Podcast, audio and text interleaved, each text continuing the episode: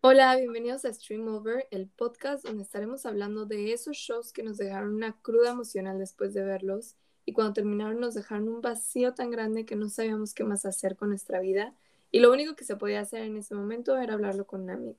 Yo soy Mariana y el amigo con el que hablo de estos shows es Diego. Hola Diego. Hola Mariana, ¿cómo estás? Muy feliz de que por fin me hiciste caso y viste una serie que estoy queriendo hablar hace semanas. Porque realmente me dejó un vacío y necesitaba platicarlo y no tenía con quién. Está bien, está bien, Diego, digo, no es como que tengamos unos cuantos capítulos acerca de DC Us, ya sabes, serie que también me recomendaste, pero sí, ya te hice caso. Ay, wow. Bueno, a ver, contextos. Vamos a estar hablando, bueno, probablemente ya lo ven en el título, pero The Severance, una serie de Apple TV que se escucha en el capítulo de recomendaciones, fue la primera que recomendé porque literalmente estoy obsesionada.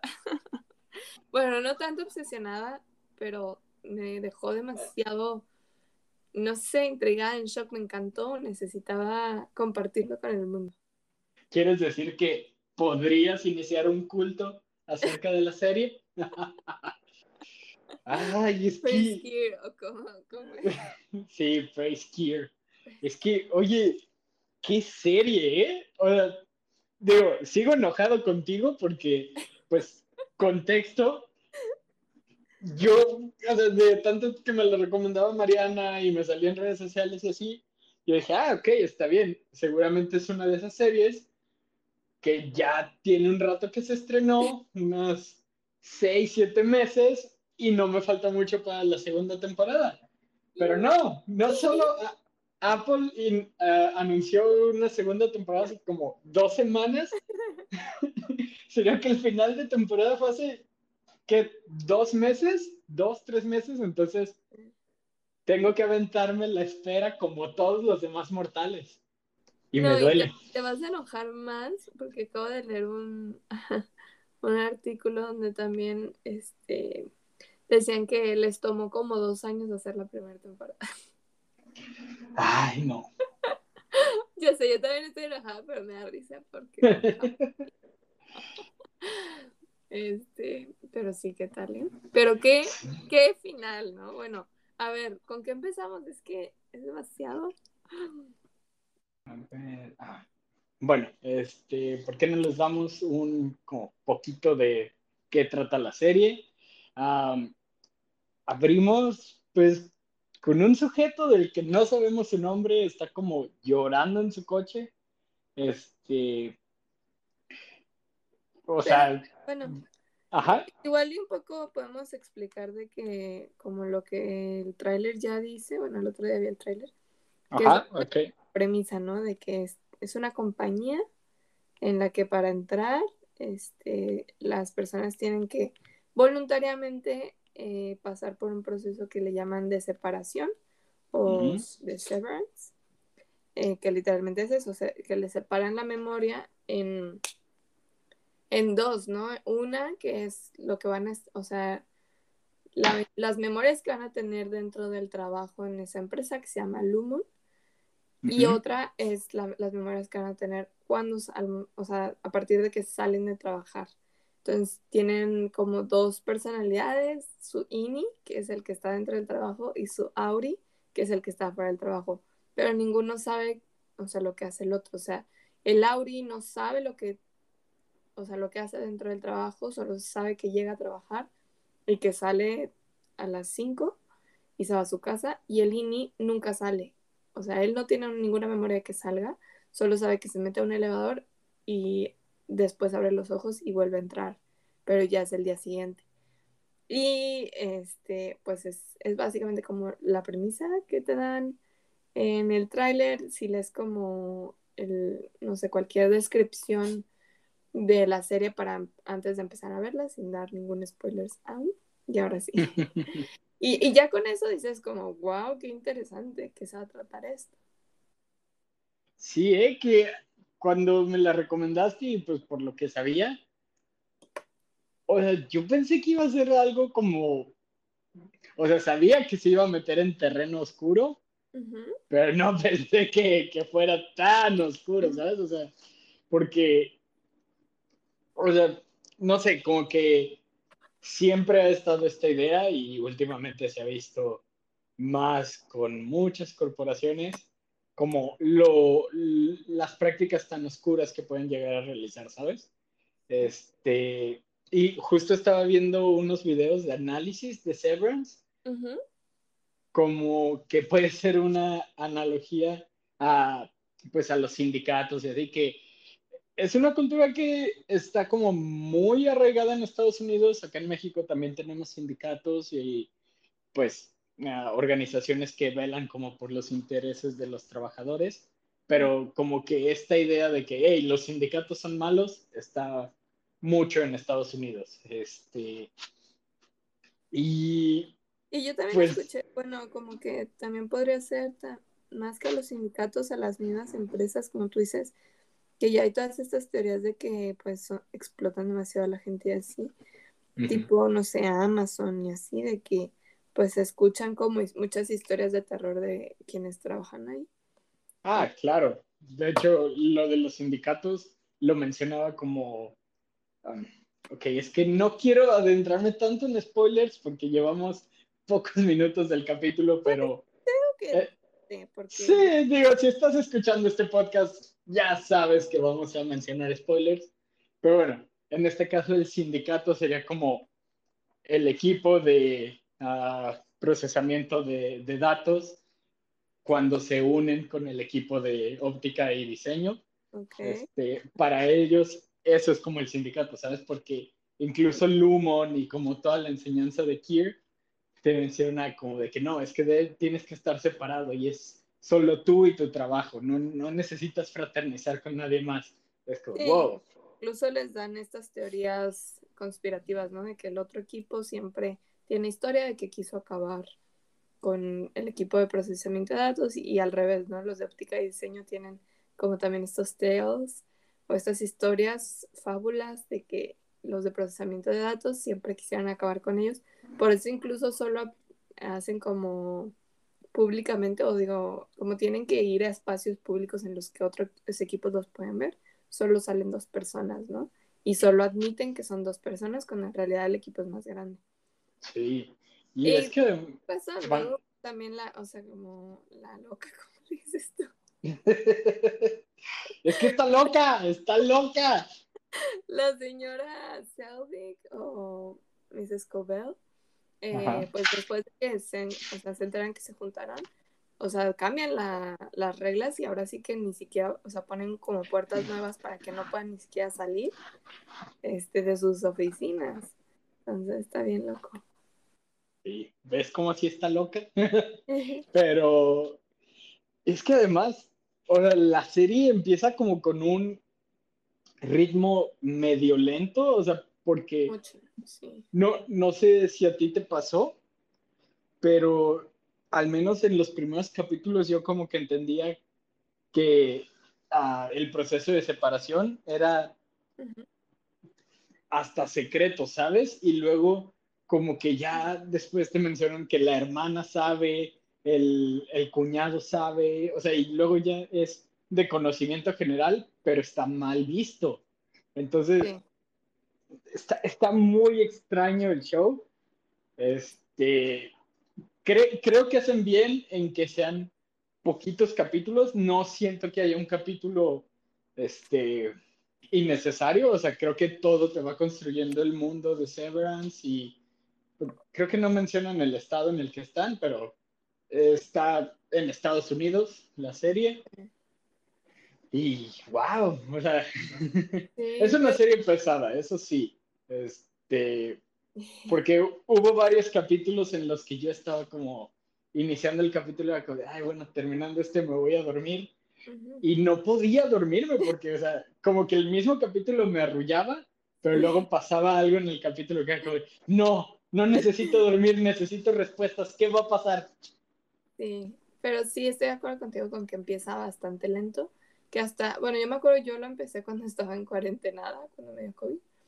Entonces, eh, como que no me animo, o sea, como que no me atrapó, digamos, en los primeros minutos, o sea, como que sí le tienes que tener paciencia a ver el primer capítulo y, y va como que no entiendes muy bien a dónde van, como que sigues muy en lo oscuro en que, bueno, están separados, estoy eh, aprendiendo a entender o me están apenas mostrando cómo funciona para ellos, como esa separación pero no hay como nada de la trama fuerte todavía, ¿no? Bueno, el capítulo 1 termina con que encuentra, o más bien, este, ¿cómo se llama su compañero? ¿Lo encuentra? Piti. Piri, ajá. Piri, ajá. Este, pero aún así, como que ahí sí te da intriga de que, mm, de qué están hablando, qué conspiración, qué, qué hacen realmente, ¿no? Que es una pregunta que yo, o sea, necesitamos respuestas. ¿Qué hacen? ¿Qué es lo que realmente están haciendo ahí adentro con ellos? Yo tengo una teoría, ahorita vamos a discutir teorías. que además, ajá. No, di. Este, ¿cómo se llama? Dylan. se avientan unas teorías bien salvajes. Hasta me dan ganas de meterlo al club de teorías locas. Sí pero, ¿sabes? Siento que no ha de estar tan equivocado. O sea, siento que va a ser de esas cosas que al final hay como, ah, tenías razón. No la del mar, porque, pues obviamente ellos no ven como, e, ellos no ven como lo que ve su Auri. Entonces, pues no pueden saber que la civilización sigue existiendo y así, y que seguimos en tierra. Pero yo creo que, por ejemplo, lo de óptica y diseño, yo creo que sí va a tener algo que ver, ¿sabes? Probablemente no vaya a ser que un departamento intentó eliminar al otro, o al menos no por decisión propia. O sea, seguramente va a ser como que Kier o Lumon, ya como organización, lo instigaron. Pero yo creo que equivocado no está del 100%, ¿eh? Pues a mí me parece, ya adentrándonos en esto, yo siento, para mí todo parece como un gran experimento que están haciendo, ¿cierto? Em, de hecho, eso todavía pues me queda como más claro cuando vemos a la psicóloga y como a dónde la llevan y que está en otro nivel, etcétera. Pero este, siento que, no sé, eso del procesamiento de datos, pues, ¿qué están haciendo?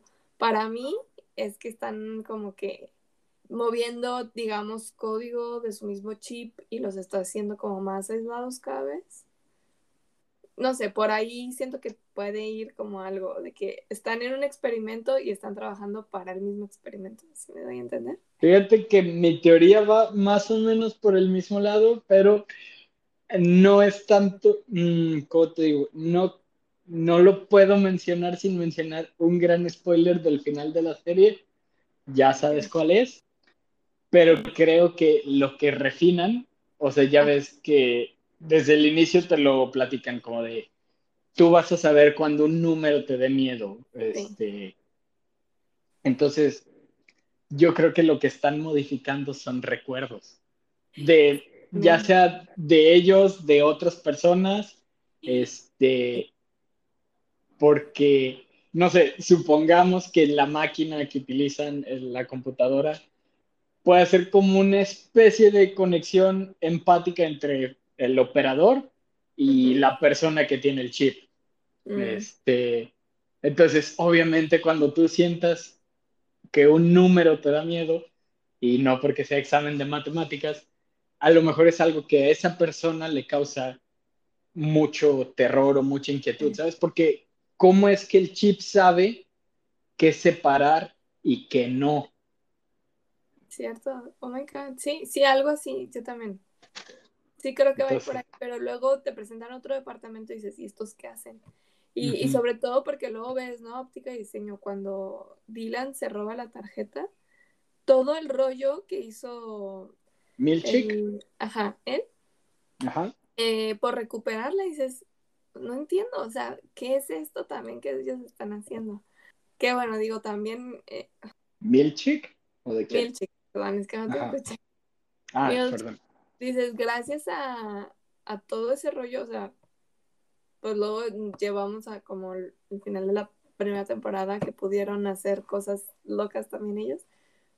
O descubrieron como una parte súper importante del chip que pensaban que era que no había como una puerta hacia el mundo exterior, pero después descubren que sí. Y, pero se me hace bien loco porque digo, entonces, sí puede ser que procesamiento de datos haga eso, pero los demás, ¿qué está haciendo el humo? O sea, no entiendo. Que ve, un video que no terminé de ver, pero que eh, seguramente algo captó que nosotros no. Ajá. Este, bueno, para que entiendan este punto del mapa, terminamos el capítulo 1 con un compañero de Mark que pues él obviamente no sabe que es su compañero porque pues está fuera de la oficina. Pero este Pity, Piri, que es su, su compañero, este, le, le, dice que él pudo como unir sus dos partes y ahora tiene los recuerdos de la oficina y los recuerdos de, pues, de su persona exterior. Este, y, pues le, le, intenta advertir a Mark como de todo lo que está pasando y así. Y entre esas cosas que Mark este, va descubriendo su versión tanto externa como su versión interna este, del trabajo, descubre un mapa, porque desde el capítulo 1 nos dicen que las entradas y salidas son, este, pues, como dirías, como separadas entre persona y persona, porque no quieren que se vean fuera de, su trabajo. O sea, no quieren que sepan que tienen conexiones o así. Y también, pues solo puedes estar como en tu departamento, pero para llegar a tu departamento es todo un laberinto. O sea, yo no, no entendía cómo es que Mark y después los demás ya sabían a dónde ir. O sea, yo solo veía que daban vuelta, vuelta, vuelta, vuelta, vuelta, derecho, vuelta. Y era como, wow, o sea, yo me hubiera perdido el primer día y de ahí en adelante en Lumon. O sea, no, no habría forma de que yo llegara a trabajar a tiempo. Ya sé, yo, yo también no sé qué, cómo sabían llegar. No Y entonces, este, pues Pity, que era como el encargado y amigo de Mike, tiene un mapa que fue creando de memoria. Entonces, en estos videos que vi, mencionan, no se te hace muy raro que óptica y diseño esté como hasta las orillas, pues, este, o sea que el edificio del humo, ¿no así? La parte subterránea es como un cerebro.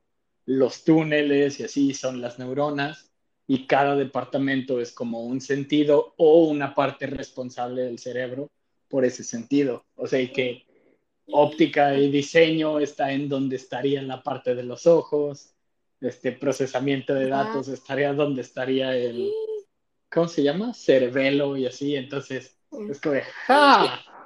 Sentido. Tiene mucho sentido porque justo, ¿no? Todo lo que estamos diciendo esto de procesamiento y, y datos y tal, eh, o refinación, lo que creemos que están haciendo. Y si te pones a pensar también como en esto mismo, ¿no? De la separación, es como si estuvieran clonándolos o haciéndolos personalidades múltiples dentro de sí mismos, ¿no? De una manera que ellos puedan controlar.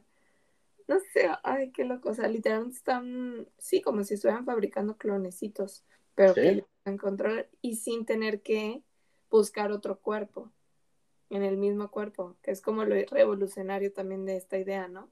Porque muchas historias de ciencia ficción acerca de clonación, de robots, de tal, pues existen.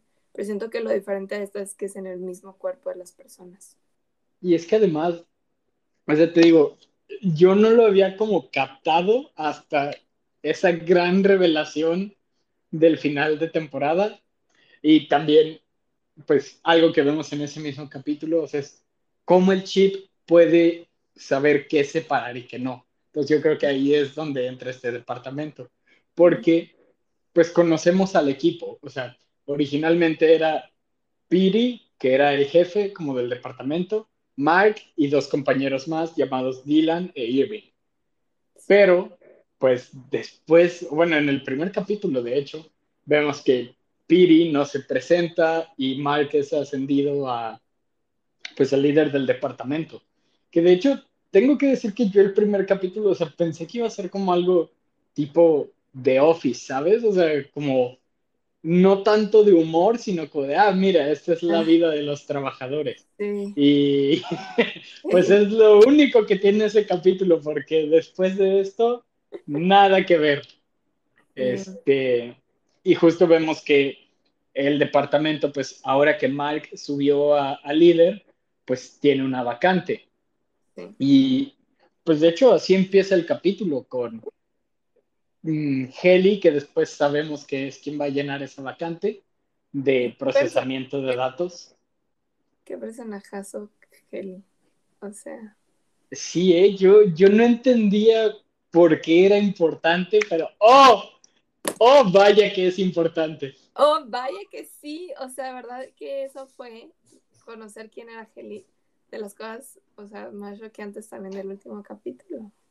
Y es que, ¿sabes? Algo que creo que hace la serie súper bien es, te muestra todos los detalles y, o sea, como que estás tan metido en todo lo que está ocurriendo que no procesas ciertas cosas, porque, pues bueno, por ejemplo, en, un capítulo, hablando ahorita de Heli, ah, que es como la, chica nueva del departamento y así, vemos que Heli no quiere estar ahí. Odia el trabajo, odia el lugar, como que aprecia que Mark y los demás le intenten hacer sentir bien, pero ella no quiere estar ahí y no sabe por qué está ahí. Entonces, ah, le mencionan como de, ¿sabes? Si quieres renunciar, tienes que presentar tu renuncia al departamento, el departamento la va a hacer llegar a tu persona exterior y si tu persona exterior decide que sí quiere renunciar, se envía otra vez al departamento y pues listo, renuncias. Y parece como muy fácil y es de las primeras opciones que intenta utilizar. De hecho, Heli siguió como todo el protocolo y, está muy confiada y contenta el día que llegó su respuesta porque dice, bueno, ya me voy, adiós, losers. Ajá, o sea, como un placer conocerlos, pero pues no, este, este lugar no es para mí. Y justo pues Mike tiene como esta junta de inicio de día con su equipo, donde hasta él mismo se sorprende como de, oye, pero nunca nos habían dado una respuesta tan, tan rápida a una solicitud de renuncia. Y pues sí, resulta que eh, la persona exterior de Heli, pues decide que no quiere renunciar. Ella se metió en esto y no quiere renunciar. Y hasta el video en otro, o sea, después en otro intento de comunicarla y le dice que yo soy una persona, yo decido, tú no eres una persona, ahí confirmando, ya después hace más sentido sabiendo quién es Heli, confirmando esto, ¿no? De, de como el clon que eh, Lumon los ve, siento que los ve literalmente como, sí, clonecitos que no tienen vida propia o, como decisión propia más bien. Este, sino que está, pues sí, son solo robots. Y, y, al principio hasta ella, Heli, y no, yo creo que nosotros también decimos de que qué mala persona, o sea, qué monstruo que no le, o sea, que le dices esas cosas si eres tú misma, ¿no? Porque como que al compartir el mismo cuerpo, pues y el mismo cerebro, solo diferentes memorias, como que dices, ¿cómo te puedes hacer esto a ti misma cuando te está diciendo que, que estás sufriendo? Que sí, pero discúlpame, Heli no, no se compone después, ¿eh? O sea, yo vi eso y dije como, oye, qué persona tan culera. Y luego la vi al final y dije, wow, qué persona tan culera. Así es que no, no se compone. Sí. Pero ahorita que lo está diciendo, oye, o sea, es que de verdad esta serie tiene como para dar por muchos ángulos reflexiones también, porque dices, como, ¿cómo le puede ser esto? Pero es lo que nos pasa a nosotros mismos, ¿no? A veces tu cerebro te grita como que ayuda, ayuda, y tú de que, eh, voy a seguir así, ignorándote. Claro. Sí, no, definitivamente esta serie ay, o sea, conecta en muchas formas que no sé si sean buenas.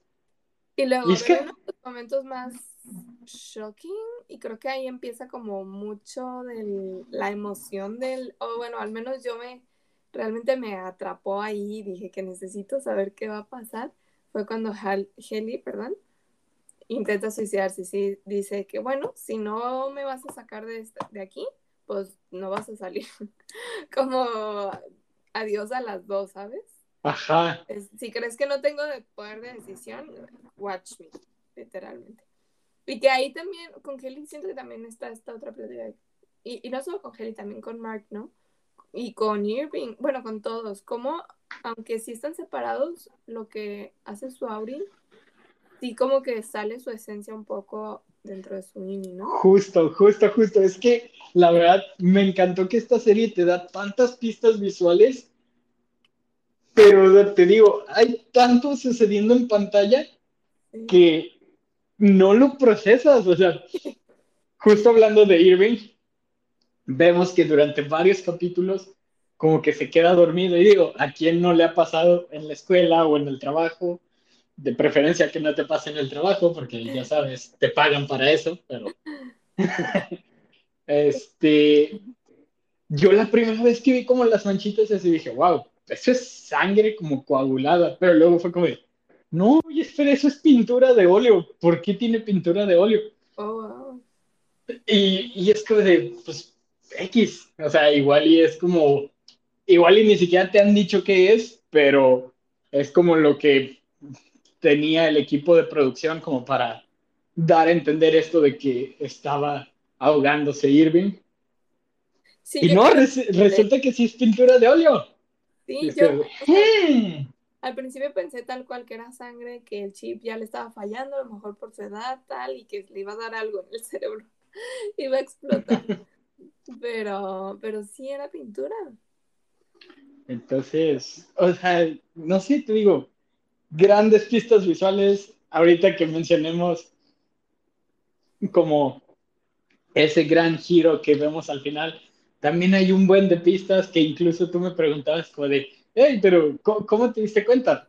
Pero, o sea, ya estuve viendo y reflexionando más porque, ah, todo esto, acabo de terminar la serie ayer, ¿eh? O sea, Mariana lleva recomendándomela un buen rato, pero la vi como en tres, cuatro días, que de hecho siento que me tarde mucho, pero... Está bien, siento.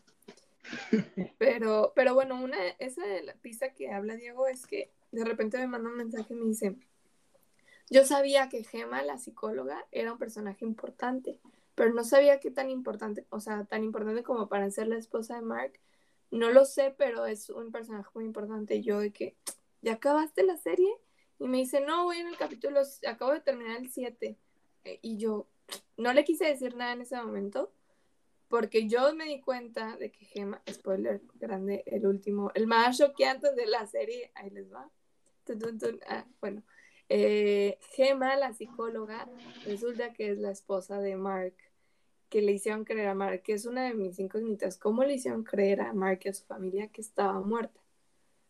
Y resulta que no está muerta, está muy viva y está dentro de las instalaciones de Lumon en un sótano o en un lugar secreto donde nomás la sacan o la prenden, tal vez, I don't know, para ir al piso de bienestar y salud, no sé qué. Y yo digo, ¿cómo supo Diego antes? Porque literalmente es con lo que se acaba la serie, es el shock value y es lo que nos tiene a todos así que ¡ah! necesito otra temporada, pero ya. que sabes, justo, o sea, tú me decías como, es por lo de la vela y así. Y no, o sea, la vela no fue, pero justo ahorita estoy viendo más detalles, como por ejemplo, en el capítulo final, o ante, o el penúltimo, no, no estoy seguro bien en cuál pasa, la última evaluación de Mike. Sí justo le pregunta como, oye, ¿y el árbol? Y ya es cuando Gema le dice como, ah, pues es que me despidieron, pues. Sí. Pero justo como muere Gema, muere chocando contra un árbol. ¿Por qué había un árbol ahí, sabes? Oh, vaya, eso yo no lo había captado. Y es que, ¡ah! Entonces, mi teoría es que Gema tuvo muerte cerebral en el choque. O sea, seguramente no murió en el choque, porque nunca te dicen que muera en el choque, te dicen tuvo un accidente automovilístico y murió. Entonces, yo creo que seguramente el daño fue muy grave porque además se supone que van que cuatro años, ¿no? Desde que Mark decidió ponerse el chip como, para... Como tres años, ¿no? Dos o tres, creo. Sí, algo por ahí, pero, o sea, va un buen rato. Sí. Y justo la psicóloga, que es como el INI de, de Gema, este, dice que ella tiene 11 meses. O sea, tiene menos del año. Entonces yo creo que simplemente sufrió mucho daño en el accidente. Este, en el hospital seguramente le declararon muerte cerebral. Decidieron desconectarla o algo después de un rato. Y Lumon, ahí fue cuando agarró el cadáver y oh, empezó a hacer estas pruebas. Sí, o ni siquiera cada, yo siento que ni siquiera la desconectaron, yo siento que tal vez tienen ya un acuerdo, ahora que lo mencionan con la gente, no sé, que está en coma o que ya la, la, familia decide como, hey, desconéctalo, pero en vez de desconectar, como les dan a estos pacientes a Lumon para que experimenten con ellos. Sí, y también. Ya hizo como ese proceso de, hey, desconectenlo, toman su duelo y tal y Lumon puede jugar o experimentar fácilmente con ellos. Damn. Oh, ok, ok. Entonces, yo creo que la segunda temporada vamos a ver todo esto. Este...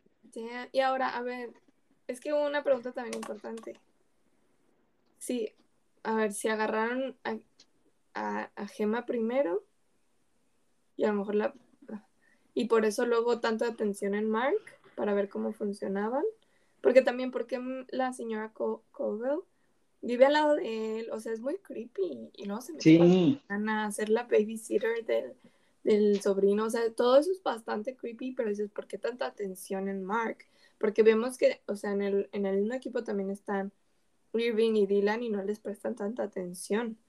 O sea, realmente sí tienen historias ellos, pero, pero nos, enfocan todo en Mark. Y obviamente Heli sabemos que es importante porque Heli, a ver, digámoslo ya, Heli es hija del uh, dueño de Lumon, no sé cómo decirlo, o sea. Ajá, sí, del CEO de Lumon, este, actual. Oh y además, o sea, no, es que Lumon, la compañía, es como herencia, ¿saben? O sea, vemos en un capítulo que tienen como un museo dedicado a la familia Egan, que es como pues la que inicia la compañía slash culto, porque todo esto empezó, pues, incluso la hermana de Mark lo dice, Lumon existe desde 1800 y tantos, pero al parecer el culto, porque, o sea, es un culto, este, va mucho antes, o sea, estamos hablando de que, ¿qué te gusta? Tal vez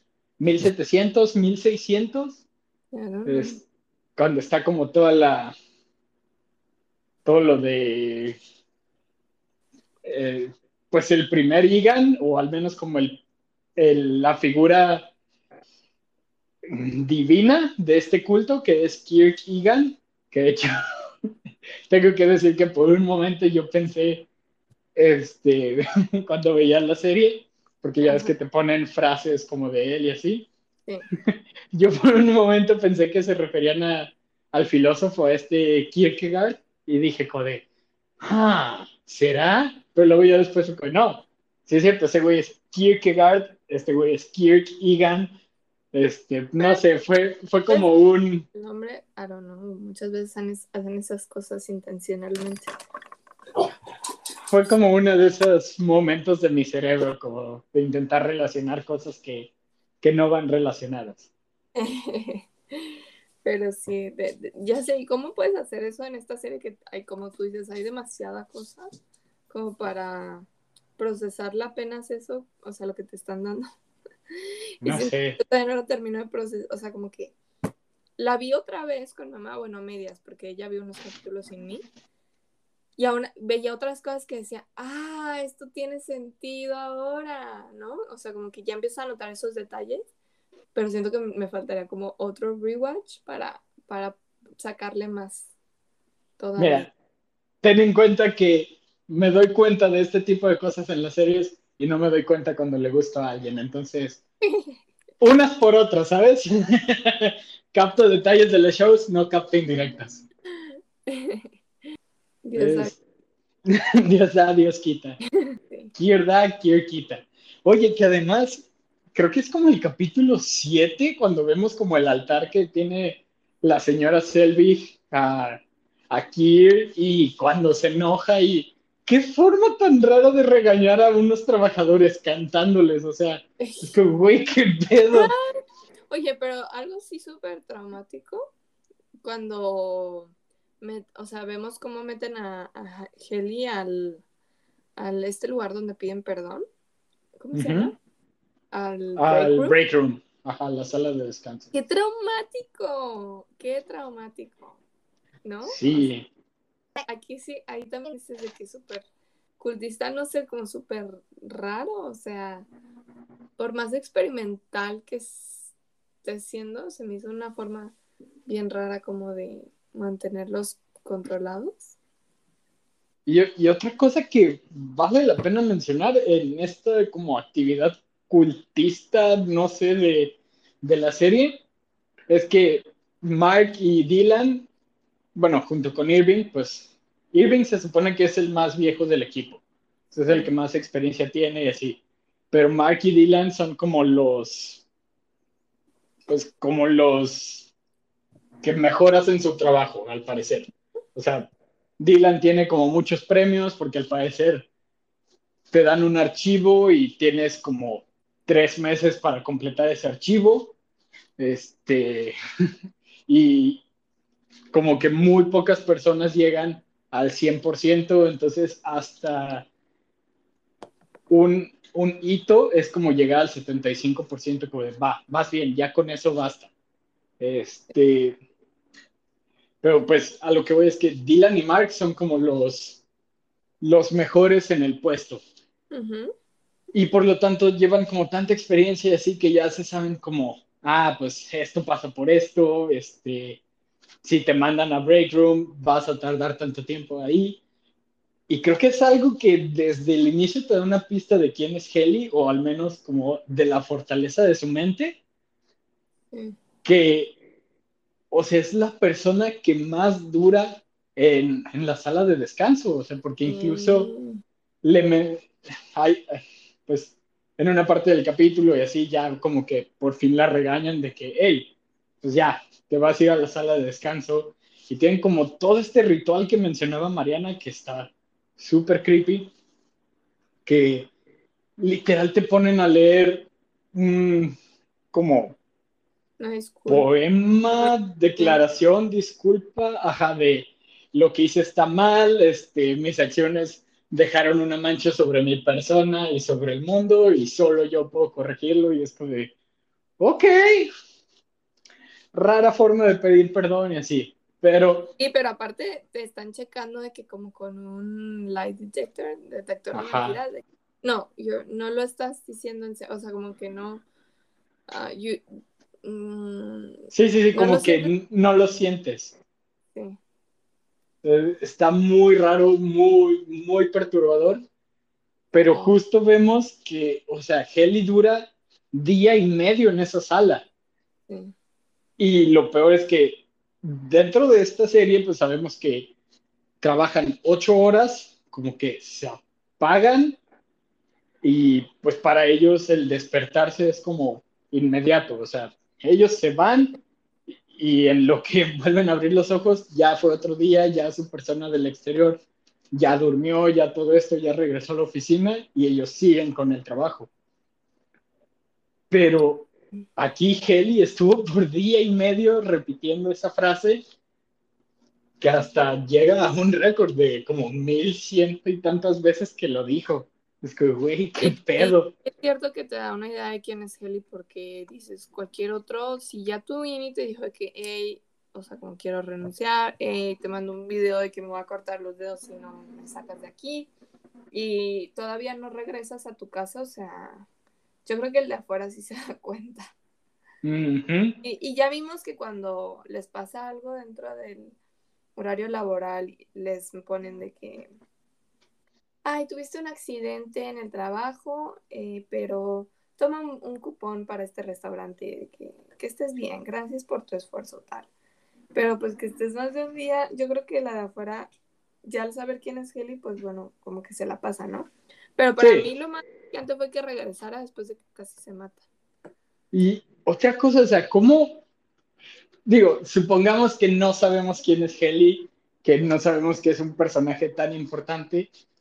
¿Cómo le explicarías a tu yo de fuera de que, oye, tu yo interno odia todo esto y se intentó suicidar?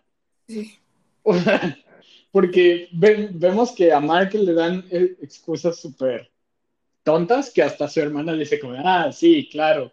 No me acuerdo cuál es el primero, o sea, que dice que se rasguñó o algo, ¿no? Ah, ah no, no, que, que se golpeó la frente, este, moviendo unas cosas, que en realidad es que Heli, en su momento de pánico, como de, ¿en dónde estoy? ¿Quiénes son ustedes? Le avienta un telecomunicador. Ah, Pero, o sea, pues le dicen como, ah, sí, te golpeaste la frente moviendo unas cosas, ten una tarjeta de regalo para que vayas a cenar. Sí. Que hablando de eso, no nos han dicho qué le pasó en la mano a Mark.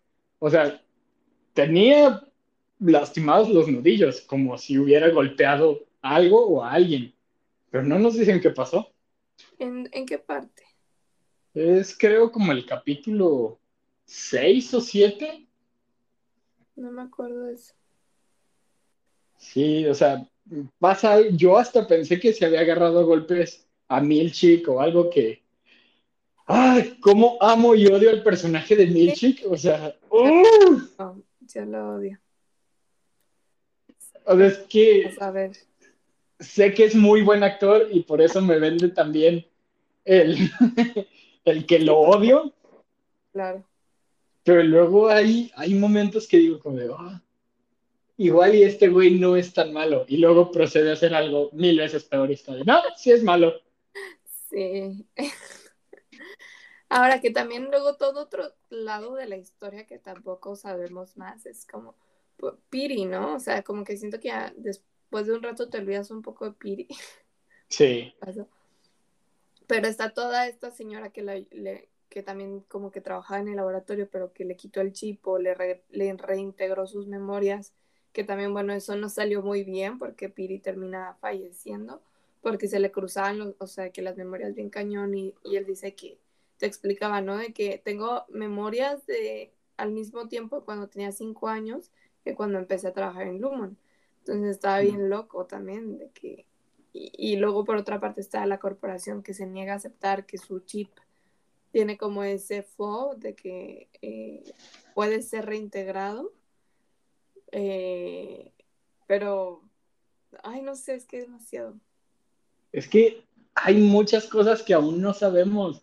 Está la organización detrás de como la reintegración, porque incluso lo mencionan dos o tres veces, o sea, lo menciona Piri como de que, ah, una organización me ayudó.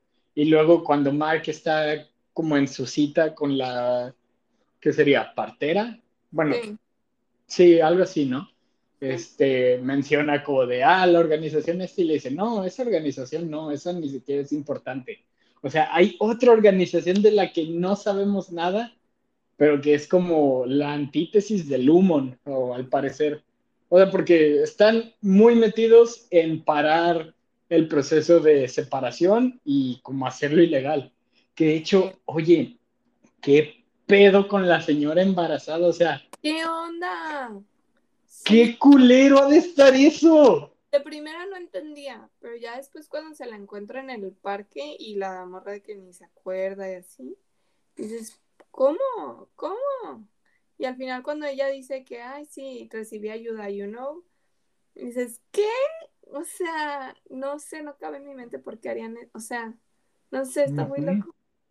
Sí, porque, o sea, cualquiera de las dos explicaciones es horrible, o sea, ¿sabes? Porque es como de, ok, tal vez la esposa del, te dicen que es senador, ¿no? O algo así. Sí. Este, tal vez ella no quiere tener hijos. Entonces crearon una versión de ella con el chip que sí quiere tener hijos. Y es como de, Güey, eso está horrible porque estás obligando, a final de cuentas, a no solo a una persona, a dos personas hacer algo en contra de los deseos de su cuerpo. Y al final de cuentas va a tener que ser madre. Ajá. Eh, y, y, sí, o sea, si te pones a pensar, tiene muchísima potencial de convertirse, no sé, en una granja de, de maternidad, no sé, ¿sabes? O sea, las posibilidades que pueden hacer con ese chip, qué miedo. Y, ay, no sé. Sí, o sea. Y luego también Ajá. Eh, otra vez, ¿no? ¿Por qué Mark? Porque la Mrs. Covell está tan, como que siento que ella tenía su side project con él, o sea, porque era muy inusual e incluso como que ciertas acciones en la compañía le dicen de que, ¿qué estabas haciendo, no? Que sabes, justo ahorita que mencionas como side project de la señora Covell, señora Selvig y de Mark, creo que justo Mark es parte del experimento de ella pero no es el principal. O sea, creo que su principal experimento, porque, o sea, la despiden a ella. y está ah, emputadísima y lo que le sigue. O sea, yo por un momento pensé que se iba a aliar con estos este, güeyes de tanto que odiaba a Lumon. Dije, vaya, o sea, no estaba tan lavada del cerebro como nos lo hacían creer. Desafortunadamente no, pero yo siento que su side project es Gema y simplemente Mark es como un como un catalizador, ¿sabes? Porque, o sea, creo que por eso es la vela, por eso la oficina tiene como un árbol y así como de, ok, vamos a ver qué tan bueno es el chip, intentando como inducir estas memorias en Mark para ver si como que sus partes se, se unen Sí. Pero, o sea, creo que el proyecto es Gema, de, ok, a ver, una persona que estuvo muerta recordará a las personas de su vida pasada con el chip. Y yo creo que, o sea, porque hasta en un capítulo, este, eh, el señor Milchik menciona como de, hey, ¿por qué tanta presión a la nueva? Que pues la nueva sería Gema. Es como de, a veces la mejor forma de aprender es con los nuevos y esto de, ok. Entonces yo creo que este va a ser como el proyecto de la señora Coble, como de, hey, el chip no solo sirve para crear como separación dentro de una persona, sino no sirve para revivir personas en, con muerte cerebral o algo así. Y yo creo que, o sea, quiere hacer eso, para que la junta, eh, la mesa directiva, como que se dé cuenta de que, ah, oye, esta chica es buena, deberíamos de subirla de rango. Sí, sí. Eh, porque justo dicen que probablemente Milchik vaya a ser como el, no el malo, sino como va a tener el puesto de Cobel en la segunda temporada. Entonces, estaría interesante ver cómo Cobel quiere regresar como no solo a su puesto, sino como de, eh, cabrones, sin mí se caen. Sí, wow. Y a ver, bueno, también hablemos de Dylan Irving, ¿no? Que pobrecitos les dan menos tiempo. Bueno, Irving un poquito más y nos muestran como, ay, su bella historia de amor. ¿Qué sabes? Tierna. Y me dio mucha risa tu, tu comentario. Diego me mandó un mensaje. yo sentía que algo estaba pasando entre estos dos, pero eso es malo porque seguramente va, a acabar mal. Y mira, equivocado no estaba. Ay, sí, qué triste. ¿Sabes? Lo peor es que probablemente ni siquiera, eso ni siquiera sea como lo malo, ¿sabes? O sea, ya, ya están saliendo como un buen de teorías, tanto en internet como en mi cabeza, pero por ejemplo, bueno, ahorita empecemos con Irving, porque tengo varios comentarios de Dylan, pero creo que podemos terminar con él. Este, no sabemos qué tiene Irving. Hasta el capítulo 8 vimos que es militar, bueno, fue militar, tanto él como su padre y así, por lo que nos dejan ver unos documentos. Y sabemos que Irving es, entre comillas, viejo porque creo yo que eligieron a un mal actor para, o sea, como demostrar que es viejo, porque estoy seguro que el actor es de edad avanzada, pero no tan avanzada como te lo hace ver Dylan. O sea, Dylan te está diciendo casi, casi que este güey está en sus 80, 90 años y ya se cae de viejo. Y es que, eh, lo mucho tiene 60. Entonces. Pues más o menos, ¿no? Porque, eh, ¿cómo se llama? El de óptica. Él tiene también de que la. Eh, pues la edad en la que se retira la gente, ¿no? Por el 65. Ajá, que además, ¿qué actor SAS eligieron? Christopher Walken, oh, por Dios, cada que lo veo en algo, esto de, oh, esto va a ser bueno. Porque además, no, no solo sale Christopher Walken, sino la serie, varios capítulos, es dirigida por Ben Stiller y esto de, ¿qué tú no dejaste de hacer películas como por el 2012? Entonces, wow, no, no esperaba como esto de él. A ver. Una gran serie tanto dentro como fuera de la producción. Pero regresando a Irving. Sabemos que por su edad y al menos por lo que se ve como en la serie, está ambientada como entre ¿qué te gusta? ¿2015, 2020? Como entre esos años. Porque vemos que Piri todavía tiene como un teléfono de los que se doblan, pero vemos que Mark sí tiene smartphone, entonces... Pero sí, también puede ser porque como lo estaban siguiendo. Ajá, como para que no lo rastreen así. de que uno de esos burner phones o de que teléfono del Oxxo. Ajá, entonces, sí, yo creo que como estos años, o sea, no, no creo que sea 2022, este, porque tan solo te hacen como mucho énfasis en los autos. No veo a nadie con un auto así tan, pues como, tan de diseñador como últimamente se ha visto en los autos. Este, entonces, sí, o sea, habla un poco de, si te pones a pensar, como de la clase social de la gente que está involucrada. Porque no te muestran los carros de la, no sé, de, los Sigan o del senador este.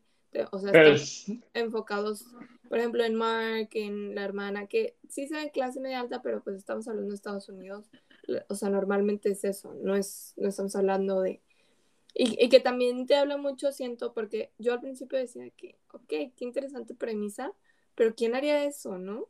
Obviamente sé que te lo venden como que balance entre vida y trabajo para que no te tengas que preocupar y no te lleves las cosas del trabajo a tu vida. Pero al final de cuentas vemos que la gente que le entra como esta, a este proyecto es gente como Mark que sufre una pérdida, que está en duelos, que tiene situaciones de vida. No sé, Irving, ¿no? Estrés postraumático, está de que eh, aislado, o sea, no tiene más que a su perrito, ¿no? Entonces, gente que a lo mejor tiene como este tipo de situaciones en su vida que son más, eh, pues tienen más posibilidades de, que se les haga atractiva esta propuesta, ¿no? Entonces, siento que en ese sentido los autos no son algo tan importante, porque, y, y también va como con el tema, si te fijas como que en el Auri todos los, los tonos son más como, no sé, yo lo veo como una ciudad nublada, como que no quieres algo que llame tanto la atención dentro de esa escena, ¿no? Quieres como autos que más se desaparezcan un poco más o que añadan como esta sensación de nostalgia, de, de como cloudy, no sé, como esta ciudad bosque medio eh, creepy. Tal vez, pero ahí te va justo por una razón por la cual creo que no, que es la señora Kogel. O sea, si, si Helly es la hija del CEO y así, y la chava que siempre está como dando los mensajes de la, mesa directiva, o sea, si lo pones como en una compañía tan grande como lo es Lumon, o sea, estás hablando que entre CEO y la señora Kogel, o sea, ¿qué te gusta que hubiera? Como unas cuatro o cinco posiciones de diferencia este, vertical. Entonces. también vemos que la señora Cooper está. ¿Por qué elegiría vivir al lado de Mark? Sí, pero justo creo que es como de. O sea, obviamente está ahí para vigilarlo. Claro. Pero también, o sea, nunca te dicen que la señora Cobel no tenga dinero, porque tiene, tiene una tienda, al parecer una tienda muy exitosa, y además te dicen que es viuda y que su esposo pues tenía, o sea, viuda, ¿verdad? Entre comillas, porque ya después sabemos que todo esto es mentira. Este... Entonces, como todo es mentira, pues no tiene tampoco, o sea, ya está en personaje. No sé, es que a lo que voy es, no había como razón para que Mark saliera de su casa y viera que su vecina este, tenía un auto pues, de lujo. No se me haría raro, pero además, justo volviendo a Irving, que nada más dijimos que íbamos a hablar de él y nos divagamos bien duro, tiene un auto muy bueno. Entonces, o sea, eso de que, ay, no, pues los autos, este, no son como importantes aquí, no sé, ¿eh? Porque... Bueno, sí. Pero, pero lo que iba con todo esto es, Irving fue militar, estuvo en la Marina, creo, por lo que vi. Y si es tan viejo, tan viejo entre comillas, porque de nuevo yo considero que no lo es, estamos hablando de que, pues por los años, pudo haber peleado en Vietnam o algo así, por eso tiene como estrés postraumático. Pero, o sea, seguramente, yo, yo siento que con el chip hay cosas que no te puedes quitar. Una de ellas siendo tu orientación sexual, que vemos que Irving es gay, o sea, tiene, tiene esta atracción por, por Bert. Y ahorita en, como en el presente de la serie está aceptado y todo, como hasta viven juntos y es como, ay, qué bonito. Pero seguramente cuando Irving estaba en el ejército, no era aceptado. Entonces yo creo que tiene tanto trastorno de estrés postraumático como... ¿Cómo que, que, viven juntos? ¿Quién? Bert y su pareja. Ah, sí, sí, sí, no, no. Irving no. Sí, no, ah, no. Me dolió tanto por, por el pobre Irving. Se rompió mi corazoncito, fue como, ¡no! Y también que algo de Irving que me llama la atención es porque tenía él ya como una lista de gente de su edad que trabajaba en Lumon y que, o sea, tenía un mapa. Él, su Auri también tenía mapeado a Bart, ¿sabes? Sí, que justo eso es lo que mencionan otras teorías, o sea, a lo mejor no sé, no sabemos. Pero, ¿qué tal que Bird, Auri y este, Irving Auri se conocían? Ah, oh, ok. Ajá, exacto, o sea, porque ya lo tenía mapeado. Y, este, por ejemplo, los artículos que mencionan así en el periódico, cuando vemos que él es como de. Es militar, no sabemos en qué, pero sabemos que es militar mencionan como... Todo, esto lo, sé por un video, ¿eh? No, no creas que me fijé como tan a detalle. Pero mencionan que uno de los primeros que demanda a Lumon, y como yo creo por quien se dio como todo este escrutinio de, hey, la separación no debe de ser legal, este, es un militar. No creo que sea el papá de Irving, pero seguramente fue alguien como de, hey, yo quería como olvidar de, olvidarme de mis traumas y así, pero no olvidar toda una parte de mí. Y, No sé, seguramente la segunda temporada va a tener temáticas muy, pero muy políticamente cargadas, sobre todo con todo lo que está pasando ahorita en Estados Unidos. Lo van a aprovechar como para, hey, a ver, es que tenemos que hacer llegar el mensaje. Entonces, uff, la historia de Irving siento que va a tomar de por sí se me hacía que en esta temporada le dieron mucho tiempo en pantalla. Eh, este, siento que la siguiente va a tener aún más. My God, pero sí. Y, luego también otra cosa que ya quiero ver es como, cómo, o sea, qué va a pasar, ¿no? Se desconectan, porque bueno, al final, eh, bueno, Dylan, que nos falta hablar de Dylan también, encuentra o se da cuenta que se pueden activar o se pueden despertar en el mundo afuera, ¿no? Los simis. Porque hay unos switches y pues este Milchick lo, lo despierta a él porque se robó la tarjeta de óptica y diseño, ¿no? Y él se da cuenta que tiene un hijo. Y al final Milchick le dice que tienes más hijos, si quieres te cuento más sobre tu vida. Interesante también. Mm, alerta, Milchick. que además, Ajá. ahorita que mencionas eso, me hace preguntarme, o sea, tenemos a Mike, tenemos a Helly, tenemos a Irving, que tienen razones como bastante grandes como para someterse a la separación. ¿Qué le habrá pasado a Dylan? Sí, yo también. Ajá, ¿por qué él está ahí, no? No, sé. Eh, porque de Mike sabemos que es la muerte de su esposa. Y, o sea, incluso sabemos que intentó seguir como por sí solo un rato. Y definitivamente no pudo, o sea, fue horrible para él. Luego, teníamos a Irving, que seguramente fue por estrés postraumático, por todo el, el, el bullying, todo el, todo el acoso que debió de haber sufrido por ser gay. Y luego tenemos a Helly del otro lado de, pues, sí, del otro lado completamente, que lo hace por decisión propia como para un beneficio de, pues, de su yo externo, o sea, que es como, ah, es que legalicen la separación para que, pues, como Lumon es la única compañía que vende el chip de separación, pues nos va a llegar un chingo de dinero. Entonces, sabemos que puede ser como tanto algo... Mm, y qué creepy, ¿no? De que sus papás, no sé, su papá sepa lo que realmente pasa dentro, o ella misma, y haya decidido por el, por el simple hecho de que legalicen algo que, es, o sea, no entiendo también, ¿sabes? Pero, ¿sabes? Creo que Heli del exterior no sabe. O sea, yo creo que si le pasara algo como tipo lo que le pasó a Piri, que los recuerdos empezaban a mezclar y así, yo creo que la Heli del, del exterior también decidiría que no quiere hacerlo. Pues sí.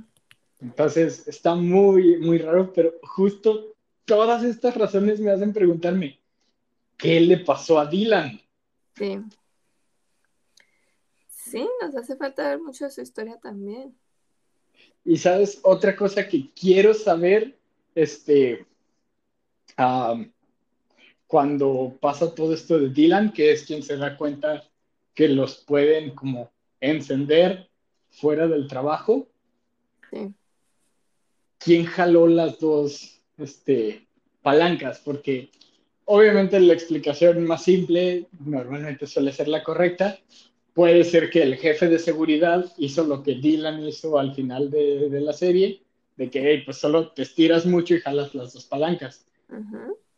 Pero no parece ser el caso y Milchick estaba con Dylan. Sí. ya estaba pues en su tercer trabajo. Mira qué trabajadora es esta señora. tiene, tiene una tienda, además es jefa de varios departamentos y además es este ¿cómo, le dicen en la serie? Asistente de maternidad o algo así. O sea, como, no, hombre, ¿quién dice que las personas mayores no pueden trabajar, eh? Lo que sea de cada quien, pero que trabaja ahora la muchacha. Sí. La señora. Y, y pues la, la, señora Selvig slash Cobel estaba con la hermana de Mark. Entonces, si ya después vemos que el departamento de seguridad es una sola persona, ¿quién más estaba ahí? My God, buena pregunta. Sí, wow. Wow, wow. Entonces... Y aparte, bueno, otro tema ahí de, esto de los switches, que qué bárbaro Dylan, wow, que, aguantó. Sí, ¿eh? Y también te hace pensar a la vez como el paralelo. Ay, no, cuando se le iban cayendo los lentes, yo de que, qué ansiedad, de que, ¡ah! Pero, pero también te hace pensar de que ves luego como cuando despiertan todos, cómo se toman su tiempo, cómo pierden tanto tiempo para decir las cosas, pero obviamente porque ellos no saben, ¿verdad? O sea, no saben lo que es para Dylan en ese momento y nadie sabe cómo qué iba a pasar. Pero como que añade mucha atención al último capítulo, así como que ya gana algo, se les va a acabar el tiempo. a Dylan, ¿sabes? Ah. Sí. Y es que además, ¿qué le habrá pasado a Dylan? Porque el señor Milchick se mete y logra apagar los switches. Pero, o sea, ¿qué le va a pasar a Dylan? A mí me suena que, ponle que no lo maten, pero siento que lo van a resetear. Sí. Uh, oh, vaya, yo dije que lo van a prender y van a torturar a sus hijos. O lo van También. A... ¿Y, y, yo soy el de la mente oscura. Pero siento que eso de resetearlo también. Que, que loco, ¿no? Y, y añadiría mucho eso de esa idea de que son robotcitos, son clones que prenden y apagan a su gusto. Oye, no, tu mente se fue a un lugar muy oscuro, ¿eh? O sea, ¿y, y, yo soy el que piensa esas cosas? bueno, ya después de tanto convivir contigo, uno tiene que ser más creativo. Nah, a mí no me eches la culpa, eso ya estaba ahí. Pero sí. Pero. Qué loco, o sea, de verdad ya quiero saber qué pasa se me hace que el último capítulo es un capitulazo muy bueno, muy recomendable la serie. ¡Ah! Necesito que ya salga la siguiente. Sí. O sea, ah, sí, sí, sí, sí, sigue. Fíjate que aunque es tan buena y he visto que mucha gente está hablando de ella, siento que no lo suficiente, no la suficiente gente. Porque yo en cuanto la terminé, obviamente era como, ¿quién ya la vio? Necesito hablar. Y a veces cuando no encuentro con quién hablar, eh, me meto a Twitter y entonces pues ya viendo como, o sea, como que tweets, eh, encuentro como comunidad ahí o que me reflejo en los comentarios o yo platico solita con los comentarios de la gente. Eh, y ahí como que es mi desahogo, ¿no? Pero, y sí había, pero siento que no, no tantos. No tantos. Y, y es como que, ah, como, o sea, de verdad necesito que la gente la vea, es muy buena. O sea, siento que, bueno, la nominaron en los Emmys, que ya sabemos que los Emmys son un chiste, pero espero que sirva para que mucha gente la busque y la vea y poder hablar de esto. Y que también cree un poquito más de presión de que saquen más rápido la segunda temporada. De nada, Apple TV, nuestros cinco oyentes van a empezar a ver la serie. Sí, de verdad, véanla y luego nos cuentan. Porque, ah, yo definitivamente la quiero ver otra vez. Y yo creo que, la voy viendo sí. Es que, o sea, tiene mucho. O sea, aun cuando tratamos muchísimas cosas en este capítulo, yo creo que aún así dejamos cosas pues sin tratar. Es que es muy amplio y siento que cada cosa necesitaría como que su espacio para echarle jugo, pues. O sea, porque a veces ciertos comentarios que a lo mejor ya tiramos aquí pueden sonar muy X o lo que quieras, pero ya que los ves y todo, y si le damos como cuerda a eso, no sé, nos podemos ir por tantos caminos. Como las cabras, ¿cuál es el propósito de las cabras? ¿Cierto? ¿Qué onda con eso tan raro? Y aparte como que la señora se le capa, bueno, perdón, mis Escobar, los, los puso para que, o los dejó que explorar, no sé qué es loco, o sea, O por ejemplo, o sea, ¿qué pedo con la fiesta de waffles? Eso te iba a decir. Y, y, la fiesta de jazz, o sea, la música, todo eso. Aparte que visualmente es muy bonito, pero a la vez muy creepy, te da esa sensación de que, what is going on? Están atrás. No sé, todo es muy raro. Justo. ¿Recuerdas que te mencioné que me estaba recordando mucho un juego? Ah, sí. O sea, ahorita, ahorita acabo de jugar otro juego que está considerado como una joya de videojuegos. Es de los videojuegos que más éxito han tenido, que se llama The Stanley Parable, eh, que sería que como la historia de Stanley. Este, y está súper random porque, o sea, literal es como te cuentan la historia de un vato que se la vive trabajando justo frente a una computadora. Este, que solo recibe órdenes y así, y un día se da cuenta de que, oh, está siendo manipulado mentalmente por su jefe, él y los otros 500 empleados de la compañía, y así esto de, what the fuck. O sea, no sé, justo me recordó muchísimo a Severance, y, y además hay como otro juego, este ya es más reciente, hace como dos, tres años, de hecho ganó un premio uh, de los mejores juegos del año, que se llama Control, que es como una organización tipo FBI, pero para cosas paranormales y así. Entonces, no sé, siento, siento que es como si mezclaras si mezclas esos dos juegos, tendrías Severance. Entonces es como de, ¿qué pedo está pasando aquí?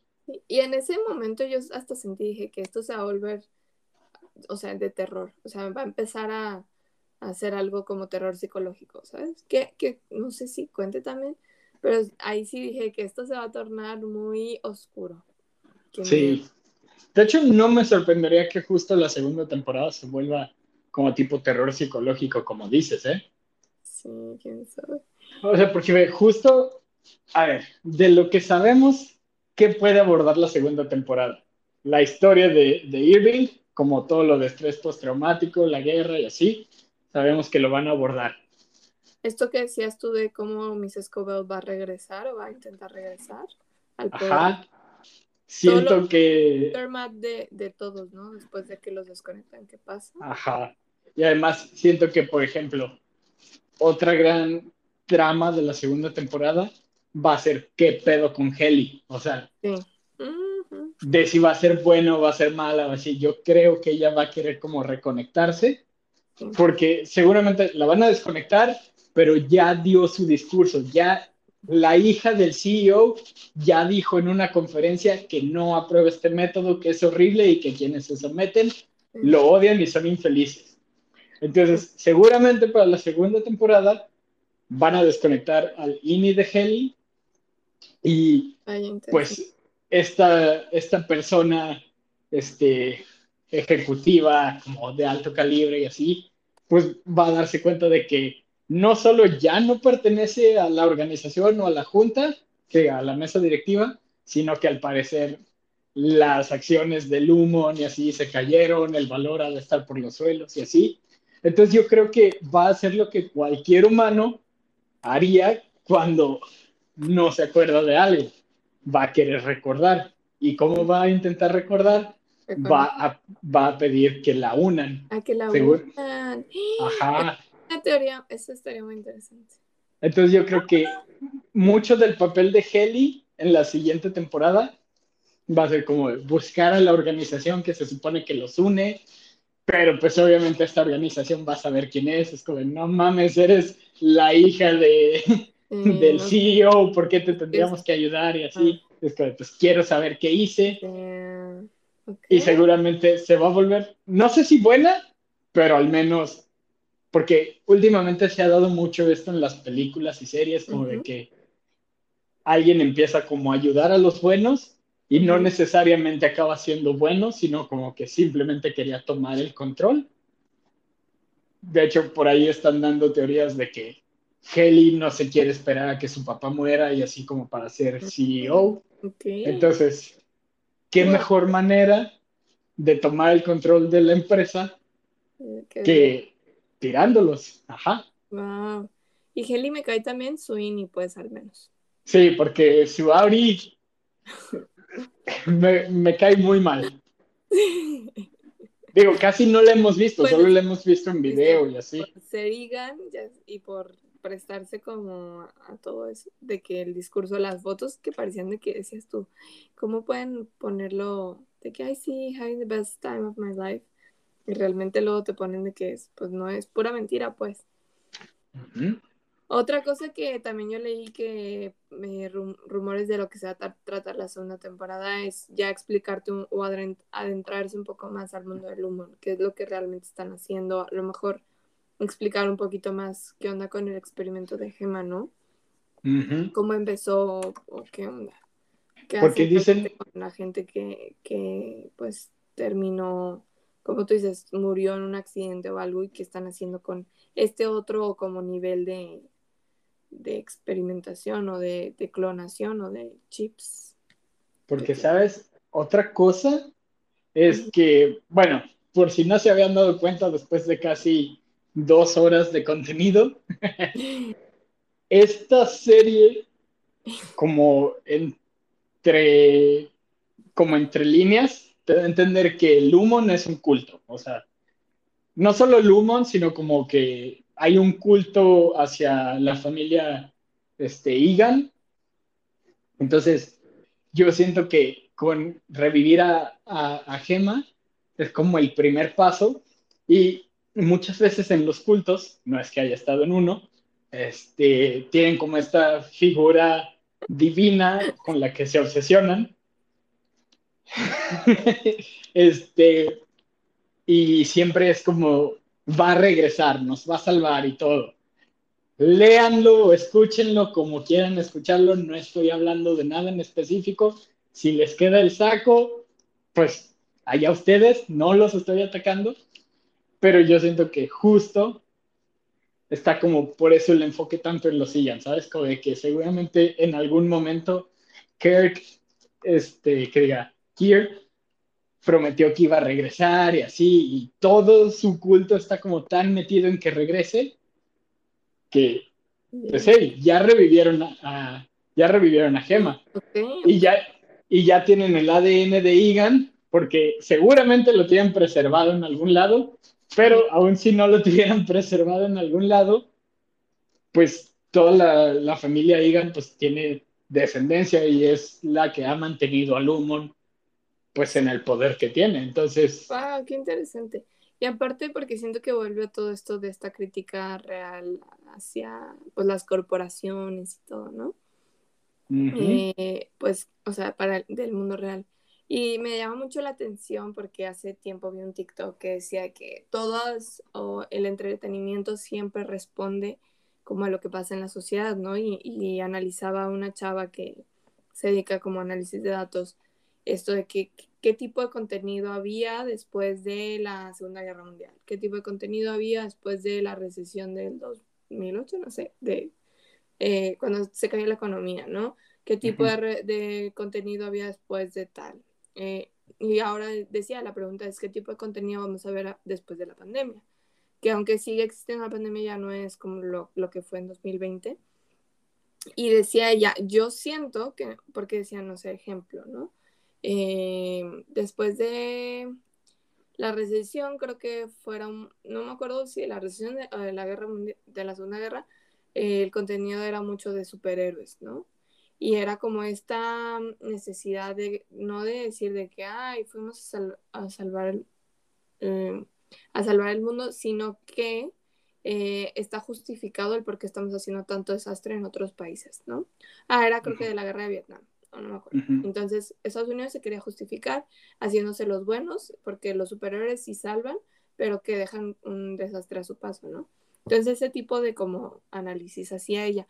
Decía, yo apuesto a que el contenido que vamos a ver después de pandemia va a ser relacionado con el trabajo. ¿Por qué? Porque pues en pandemia fue lo que, lo que pasó, ¿no? Al final de cuentas, este tipo de compañías otra vez, ¿no? Como Amazon, no sé, como las grandes corporaciones, digo, ahorita que mencionaste lo de que lo tienen ahí congelado, ¿no? Disney, que se monopolizó y sacaron como, o sea, generaron muchísimo dinero, no sé, las farmacéuticas, hablando del chip, todo, todas las, grandes corporaciones que hicieron tanto dinero, eh, pues empieza a salir este tipo de contenido, ¿no? Y también la gente que se enfocó mucho de que eh, el trabajo, no sé.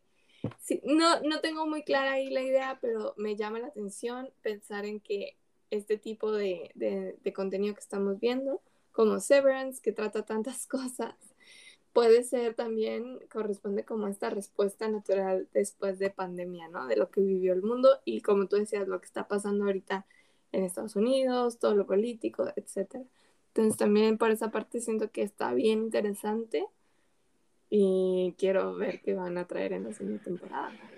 Y además, ¿sabes? Ahorita que mencionas todo esto, a ver si no nos cancelan la serie porque están atacando todo lo que le importa a Estados Unidos. O sea, Mira, porque te apuesto que la siguiente temporada va a ser como alguna analogía que yo siento que ya lo hicieron desde esta temporada.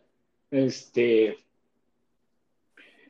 pues con la separación siendo como algo legal o ilegal, de que pues la persona no tiene, no todas las personas pueden tomar la decisión y así, o sea, como que la decisión solo depende de alguien de afuera, este, pero no considera a la persona interna y así.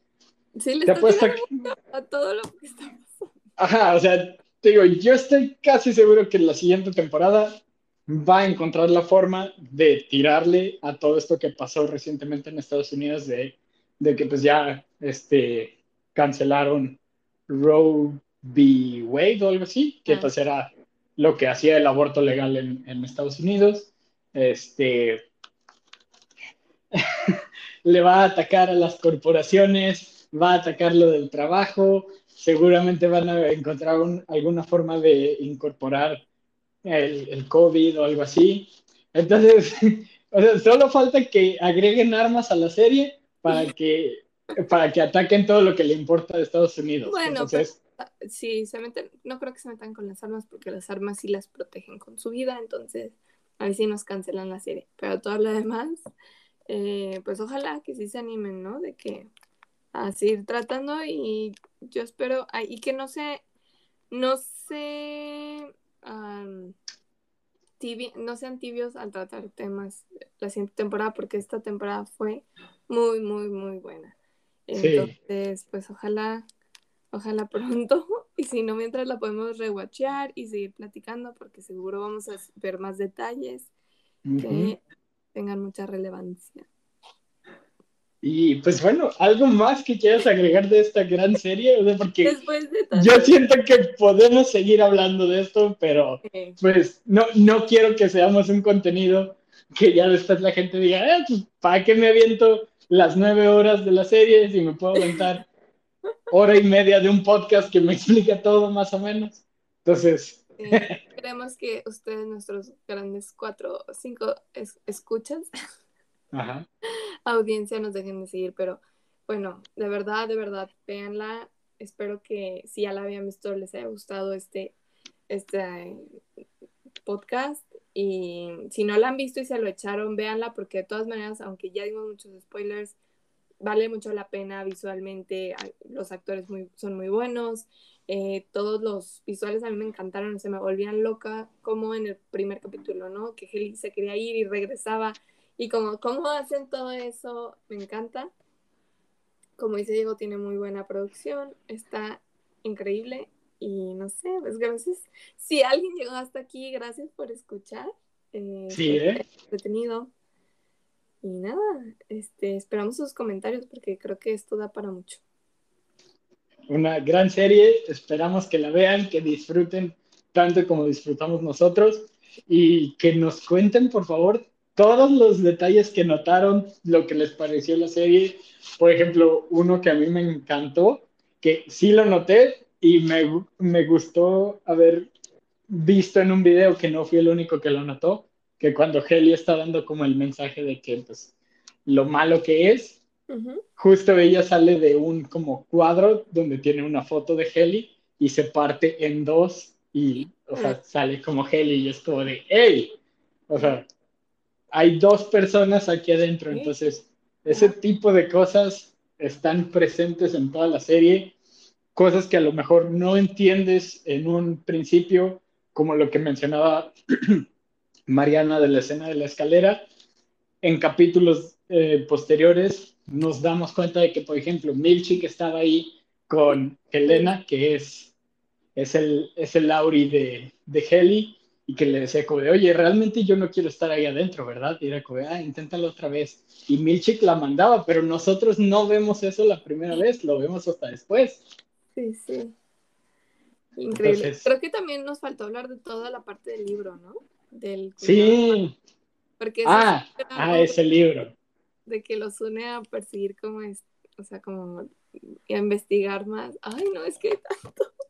Oye, pero Digo, creo que tanto tú como yo leemos bastante, bueno, tú mucho más que yo. Pues no lo este, Sí. Ah, yo, yo ya dejé mis días de lectura muy en el pasado. Este, qué pésimo libro es el del cuñado, ¿eh? O sea, yo, Pero eso es yo, chistoso, ¿no? Creo que es muy em, a propósito eso. De que... Sí, pero por ejemplo, la parte de eh, camaradería, o sea, como de amistad. ah, viene del latín cámara, que es un, dispositivo para captar imágenes. ¿Te das cuenta de que cuando el latín era un idioma, no existían las cámaras y tu definición está hiper pendeja? sí, no sé. escuché en, otro podcast que también hablan de esta serie, porque te digo, yo necesitaba procesar esto cuando no tengo con quién hablarlo, pues busco también contenido, que es lo que esperamos que sirva también para el bien de ustedes. Eh, y decían también esto, ¿no? De que qué culo, qué chistoso que este libro tan malísimo para ellos que están en esta realidad en la que no tienen memorias de nada es súper revelador, ¿no? Y les da como ese impulso de revolución y decir de que, claro, mi trabajo no, es todo y como que hay más en la vida y no sé qué. Y, está chistoso, ¿no? Y, ellos decían de que será que, que es así como nos pasa a nosotros, ¿no? Que a, veces de chiquito tú dices de que, wow, no sé, este superhéroe o esta historia increíble y luego creces y ves el mismo, lees el mismo libro, ves la misma película y luego dices de que, ¿cómo me impresioné tanto de un principio, no? Sí, que ni, ni me digas que yo también me acuerdo mucho del primer libro que leí, que se llamaba Sangre de Campeón, bueno, se llama, que, que al parecer es... ¿Mande? Sí, también lo conozco. Que al parecer, además es como una saga como de siete, ocho libros y yo como, ¡ja! Sí, pero además yo me acuerdo que cuando lo leí yo era como de, no manches, qué gran libro y así, y hace como ocho, nueve años lo volví a leer y no pude pasar ni como del capítulo es como de, ¿qué carajo es esto? O sea, Ahorita que dices eso, me llegó. Y pues sí, te digo, creo que si seguimos como este deshebrando esta serie y así, vamos a encontrar muchas cosas y podemos seguir hablando de, la misma serie. Creo que hasta ahorita es nuestro capítulo más largo. Entonces, pues nada, o sea, si van a ver la serie, por favor, platíquenos este, todo lo que notaron. Queremos, queremos desahogarnos de esta serie lo más que se pueda. Entonces, ustedes denle, no hay pedo. Este, pues sí, díganos lo que notaron, lo que les gustó. Este, estamos en Twitter, próximamente vamos a estar en YouTube. Uh. Y pues sí, o sea, espero que vean la serie y que les guste tanto como nosotros. Sí, gracias por escuchar. Nos vemos. Bye. Nos vemos. Bye.